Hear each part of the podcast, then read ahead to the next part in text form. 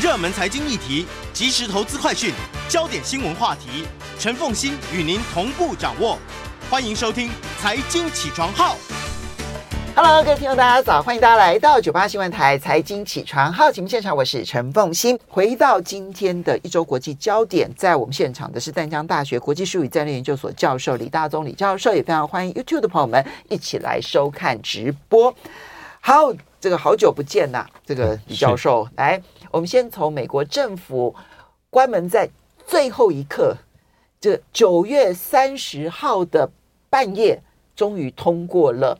这个临时的拨款法案啊，四十五天的临时拨款法案，让美国暂时解除了关门危机，然后可以到十一月十七号。当然，这使得这一个关门戏码变成了连续剧啊。但第二个部分是，显然是牺牲了乌克兰所换成的关门这件事情，可以解除危机。对。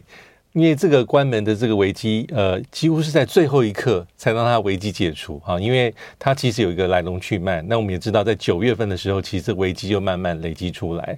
那就可能会关门断炊跟停摆。那这也是十年来，就从奥巴马到现在拜登政府，美国第四次呃面临政府关门危机。那现在只能说哈，危机是暂时的解除啊，因为呃它是最后一刻，几乎是压线。赶在这个十月一号啊，这个凌晨呃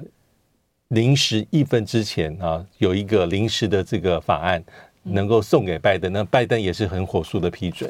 那这个这个法案的内容基本上是呃两院都通过，但有一致的共识。那众院是先用三三五票对九十一票哦，三百三十五票同意，九十一票反对的状况之下通过这个临时拨款法案。那这反对票里面基本上。大概就是众议院里面的共和党，嗯，啊，几乎就是共和党。那大当然不是全部，全部因为共和党是多数，多数，但是但是这一次的投票当中，就是共和党里投的反对派，然后投出来的九十一票，九十是共和党，对，然后一票是民主党，对，嗯，那。呃，参议院就是在八十九票对九票通过。嗯，那其实这里面主要内容，就像刚才所提到，它基本上就是之前原本待在九月二十九号参议院想要通过的一个跨党派的临时法案，里面有一些做小小修正，但最后的内容应该是一个明显一个妥协，呃，大家各退一步的结果。因为我们知道，目前美国参议院基本上席次带是势均力敌。那众议院的话，其实这民主党的这个呃，共和党的这个所谓的多数是非常非常微弱的啊，就是大概是呃，我记得只有十十席的多数，好像是多了十席，大概多了十席左右。对，就最后的一个法案的重点就是哈，因为我们知道呃，之前呃，众议院共和党有一些意见，就是他希望能够这个把援助乌克兰的这个拨款内容把它拿掉。这个地方其实在，在呃民主党，呃基本上是可以可以可以认同的，但是拜登可以妥协，可以妥协的。但拜登原本是希望说，在这预算里面要纳入像乌克兰援助带两百四十亿美金这样的东西，最后是完全没有。嗯，那这个是属于民主党拜登的妥协。那还有一些就是共和党本来也很坚持的，有一些边境移民的管控措施，那这部分也拿拿掉。那还有就是共和党啊，就是在尤其众议院里面比较保守的，也包括那所谓的这个自由党团的这些比较核心、比较强硬保守的人物，他们希望能够进一步削减啊，而这个新年度的政府开支的水平，那进一步削减那个也拿掉，但是有纳入一个拜登希望拿到放进去的东西，就是联邦救灾的经费，这里面是有一百六十亿美金。那最后的法案的重点就是大家各退一步。暂时性通过，因为对比之前那个参众两院，其实呃非常微妙。因为我们刚刚提到说，参参院当时在九月二十九号想推动临时法案里面，啊，它又有六十亿美金的这个呃救灾基金，还有包括所谓的六十亿援助乌克兰的这个方案，这里面其实最后是没有。那那个法案在九月二十九号的时候，在众议院其实就是。那个麦卡这个麦卡锡众议议长啊，就是也是因为共和党在众议有多数，他认为说他也没有办法对他的党内的同志交代，嗯，尤其是一些比较强硬保守的这些他的同僚交代。那所以最后大家在家大家各退一步的时候，我们可以看到，呃，九月三十号所谓压线的法案是一个大概能够提供美国国会一个缓冲的空间，四十五天。到这个十一月十七号嘛，哈，嗯，大概有呃可以维持到那个时候为止。那这里面还会有一些未来在六个礼拜，应该还会有一些再进一步的一些协调跟妥协。不过从他们的妥协当中啊，去看几个妥协的重点这样子。嗯，共和党这边麦肯锡啊，其实是做了两个妥协。对啊，第一个妥协就是有关于移民、边境移民的这个管制措施这件事情，他妥协了。好，那你拜登真的不肯做，那我就妥协，不要不把它负债变成法案的一部分。那第二个部分就是有关于明年要进一步削减政府开支水准这件事情，他没有坚持。对，其实这个是。民呃，共和党内部的强硬派最坚持的是啊，但是他接纳了强硬派一个最重要的主张，就是删除所有对乌克兰的援助。对，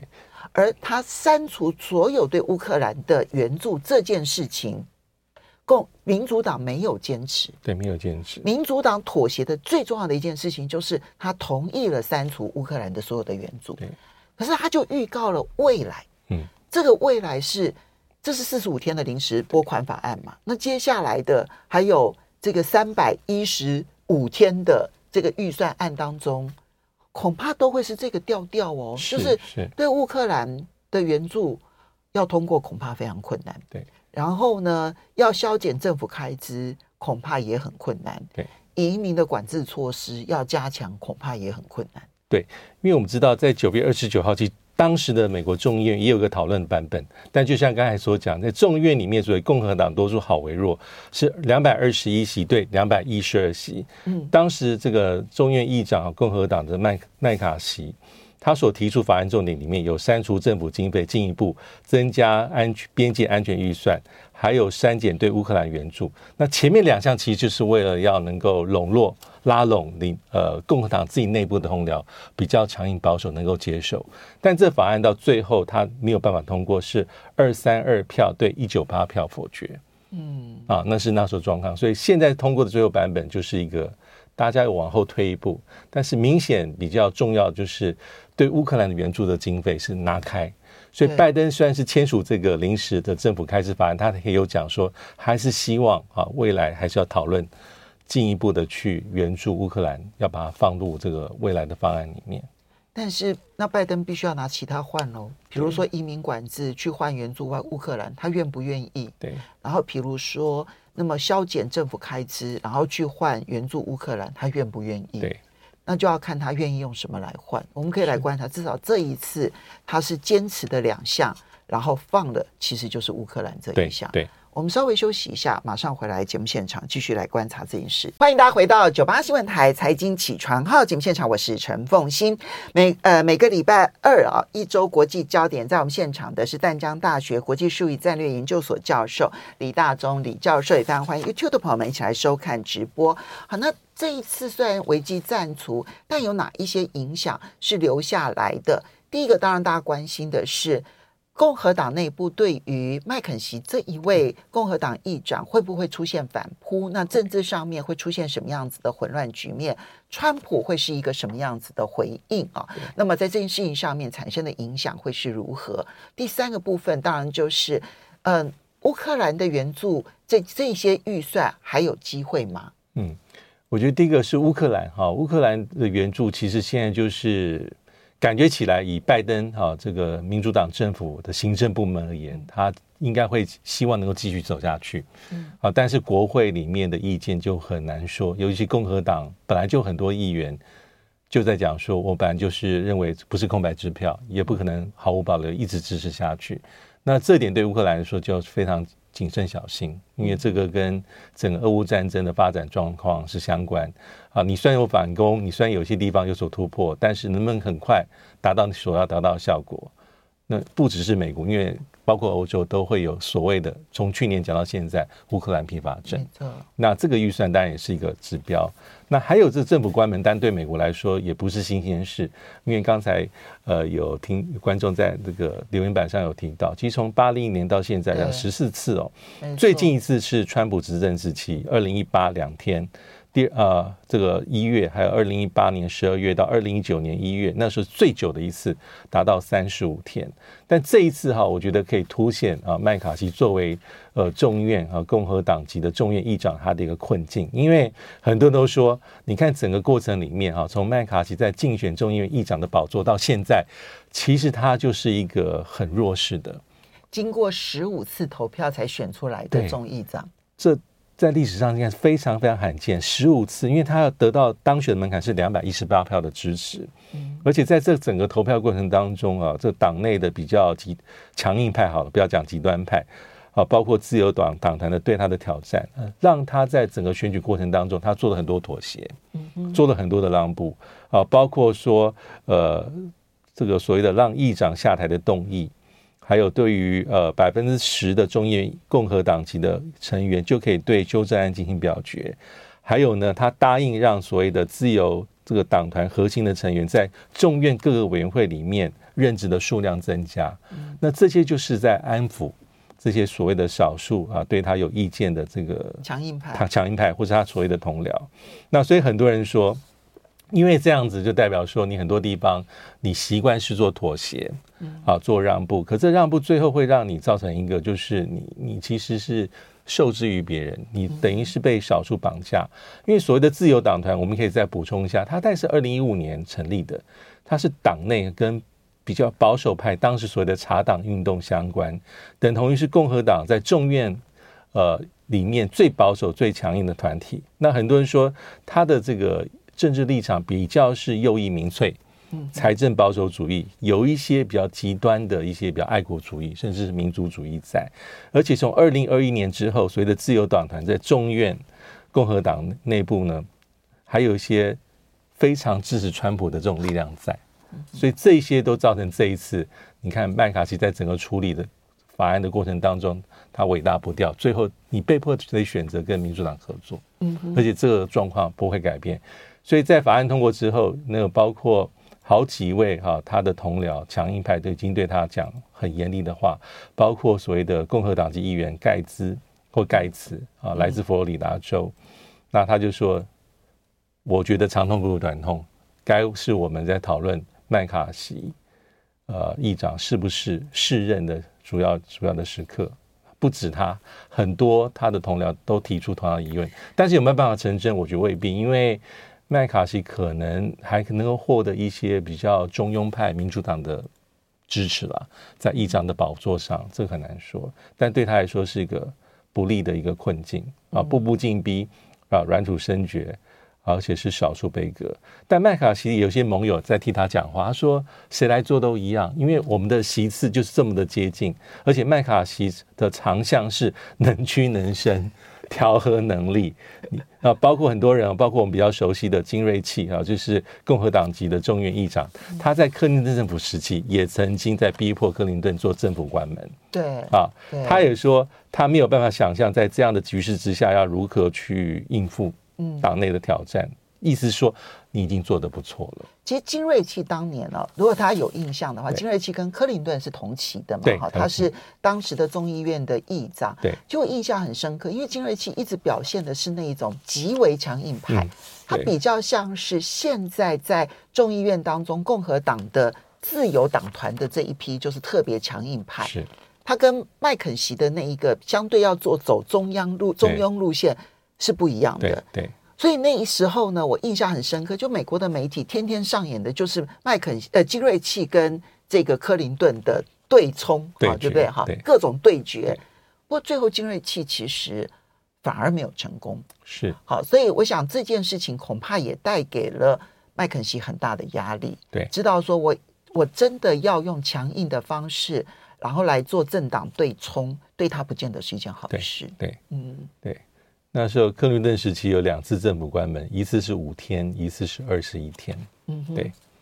好，所以那么，嗯、呃，这个是政府关门背后一个麦肯锡的考虑。然后，另外就是政府关门之后，通常美国媒体会怪罪哪一方？这个是很重要的观察。对对，呃，其实根据明，呃，就像这一次，呃，我们在整个过程当中，其实，呃，参议院的这个。呃，共和党领袖也有对于众议院的这个麦卡锡喊话，嗯。啊，他们喊话的意思是说，同党哦，说根据民调里面哈，百分之七十七的美国民众是认为政府不应该关门，而且他自己是站在里其中一份子，这是参议院共和党的党团的副主席啊卡皮托所讲的，而且他讲法是说哈，你那个政府关门，呃，包括这次有些媒体在讲，这次。所谓政府关门后面推动的一些共和党人，你其实目标并不明确，嗯，你到底要什么东西，其实没有很清楚，而且要仔细思考，政府关门谁是政府关门的受害者？嗯，啊，有没有达到你的这个比例原则？因为受害者好像是那些不应该被惩罚的人，嗯，啊，如果你共和党这么在乎边界安全，那可是你政府关门之后，包括边界的巡逻安全人员、移民局海关。海关的人员、执法人员，他们可能受到的冲击很大，因为假设关门，原本可能有三四百万的这个联邦公务员，他的薪水可能会受到影响，嗯、那冲击其实是会非常非常的大。嗯，好，所以政府关门，你可以把它当成是一个政治工具的运用。假设你要凸显某些议题，或是逼迫呃这个行政部门做让步，但后面有一些它的成本，那这成本可能会在名义上其实对你不见得那么有利。嗯。好，接下来我们再来看到九月三十号，还有一件事情是发生在东欧哦，斯洛伐克。我们可能对斯洛伐克不熟悉，但是呢，上个世纪呢，它其实是跟捷克同一个国家，它是捷克斯洛伐克。对，然后两边本来是二战之后结合的国家，但是在应该是这个世纪初吧，两边就我忘我忘记什么时候开始分开啊，一边是捷克，一边是斯洛伐克，斯洛伐克是比较接近乌克兰这一边。那斯洛伐克在这一次俄乌战争当中，其实援助乌克兰排名是非常前面的国家。它并不有钱，但是给予的援助是相当大的。可是这一次的选举呢，变天了。那么亲俄罗斯、反对给予乌克兰援助的政党赢得了领先。对，啊，因为我们看到从二零二零年到现在，所谓的这个斯洛伐克的政府是中间偏右。啊，但是它并没有很稳定啊。比如说，在去年底，其实已经呃变成看守内阁。那今年五月份，看守内阁又换人啊，为了然后为了这次的大选，所以这次大选非常关键。因为就像刚才所讲到，从乌俄乌战争爆发之后，其实斯洛伐克算蛮坚定支持乌克兰的。是。他有接受乌克兰的难民，他也有提供乌克兰武器装备，包括很重要的一些防空系统。嗯，但这次大选里面，他提供的武器排名前十名呢？对，就是很大方，而且是义无反顾的支持。嗯、那我们也知道，虽然斯洛伐克刚才讲一九九三年他跟捷克分家，他其实人口不大不多，五百多万人，但他很重要，他是 EU，他也是 NATO 北约的成员国，其实欧盟也是北约。对，嗯、那这两年政策是比较亲西方。那在这一次里面哈，这个呃呃所谓的这个呃执政的这个欧洲议会的副议长啊，叫西梅兹卡，他带领的是呃进步斯阔斯沃伐克党。那另外一方面就是最后在这次大选里面胜出的啊，这个前总理费科，他的政党叫方向党。那基本上费科他在这次大选里面，他的方向党选得不错，就是他们一定是联合内阁，但他的党是第一大党。拿下二十二点九的选票，四十二席。那这个政党，它是有可能就是由他来主导整个组阁联合政府。那他非常旗帜鲜明，因为这费科他的政党是对乌克兰支持程度是明显保留。嗯，就跟目前斯洛伐克政策是完全背道而驰。他拒绝对乌克兰提供进一步的军事援助，因为他他的讲法是说，我们斯洛伐克很多自己内部的问题更重要、更优先。而且我们希望俄乌战争能够朝向和解、促和的方向前进，这是他的讲法，非常的明显。那对比现在的这个代表这个执政的呃西梅兹卡，呃所谓的斯洛伐克进步党，他的讲法是说我们要继续援助乌克兰。所以这两个政党是不同，但排名一个是第一，亲俄的是第一名，那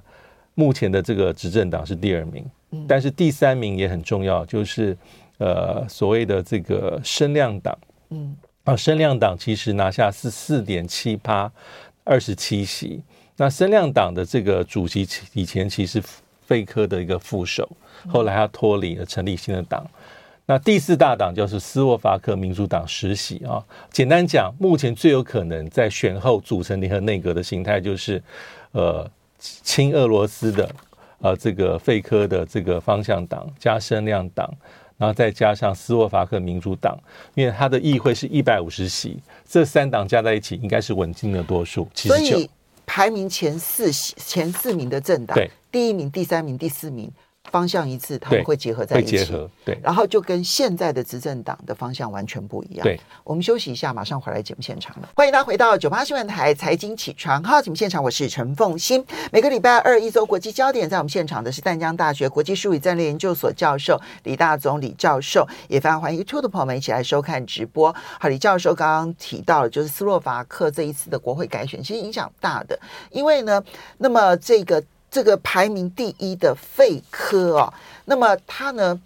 这个在选举期间他就直接说了，他说停止向乌克兰运送武器，哈，然后呢说现在的斯洛伐克的这一个总统哈，就隶属于进步斯洛伐克的总统，他是美国代理人，我这个话都说得很凶哦。然后呢，阻止乌克兰加入北约，对，他是直接反对，好，然后呢，反对对于俄罗斯实施制裁。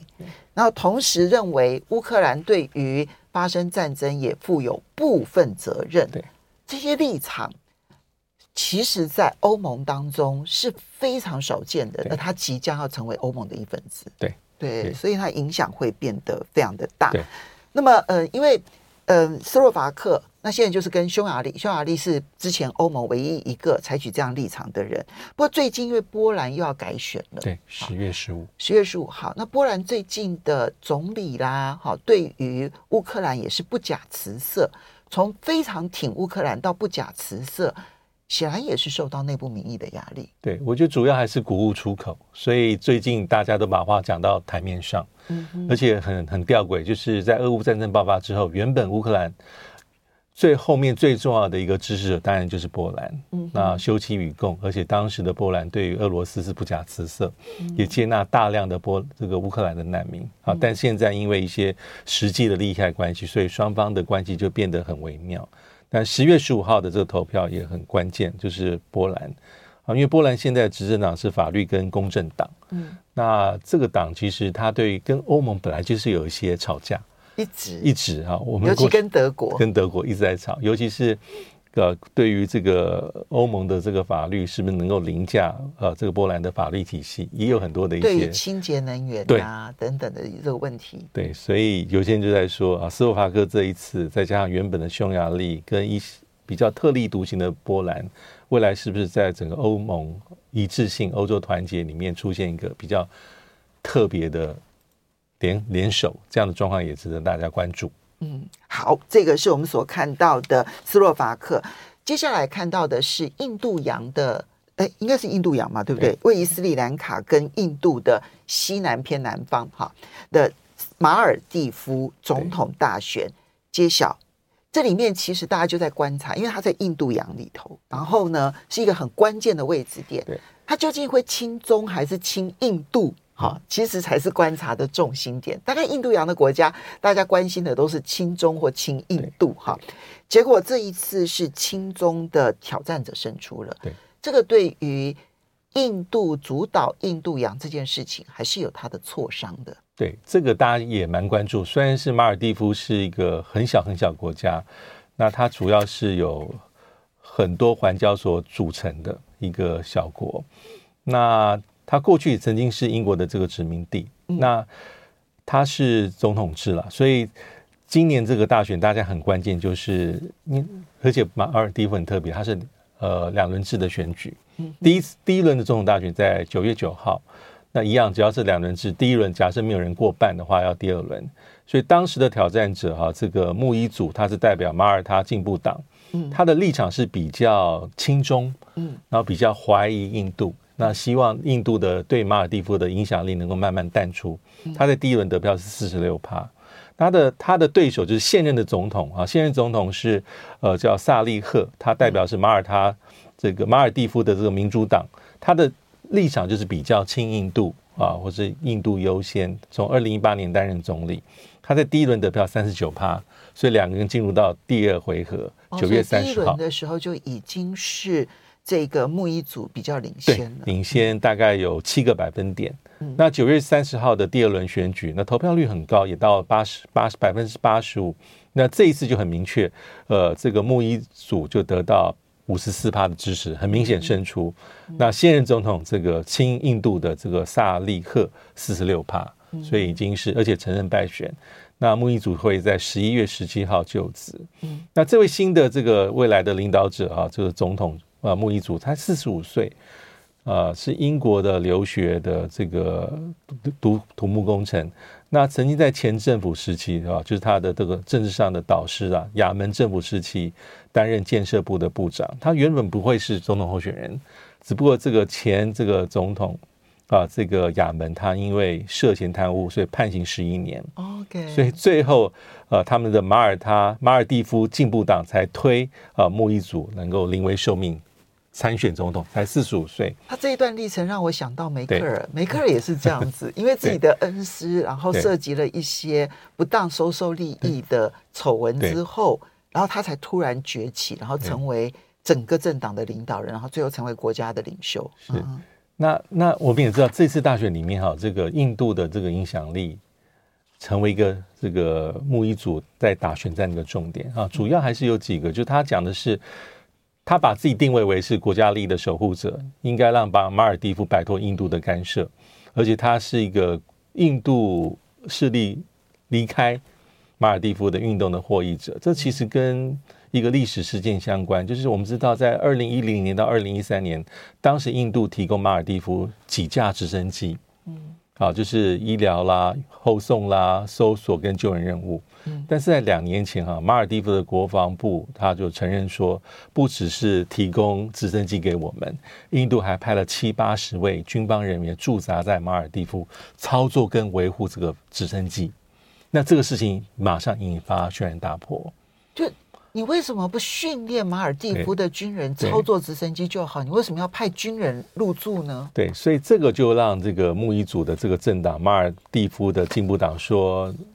有点像是印度在驻军在我们的国土上面，代表说我们主权受到一些侵犯，就是这个是有点，然后这个议题就发酵。所以这次这个议题就变成印所谓的印度离开运动里面，要求印度的军事人员离开马尔蒂夫，而且要让马尔蒂夫脱离摆脱印度的干涉跟干预，成为一个现在的反对党，就是总统当选人的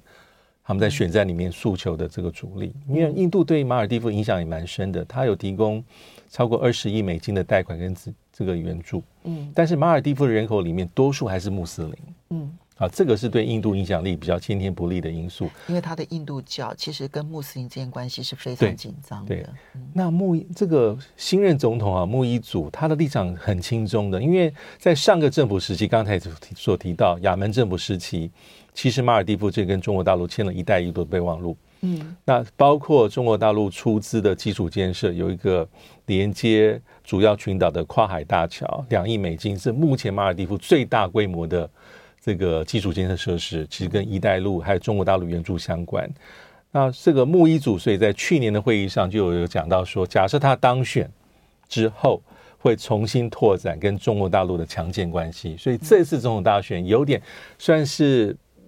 外界没有那么重视，但是隐隐约约是一个中国大陆跟印度在马尔蒂夫角力的一个缩影。嗯，对，一边呢是这个印度挥之不去的影响力，而这个影响力当中。尤其是在直升机伴随着军人入驻这件事情，它挥之不去的就是印度的军事对于这些岛屿产生的影响。对，其实这这样的事情在斯里兰卡也曾经发生过，就是只要印度在军事上面稍微强硬一些，斯里兰卡的反印派就会反对印度派就会就会紧抓着不放，这样子。那中国大陆的影响力也确实在这些地方正在成长当中。对，那批评的角度重心点就是债务陷阱。对，好，所以他们就在两边拔河，一边是印度的军事扩张影响力，然后另外一边是中国大陆的经济协助会不会变成债务陷阱？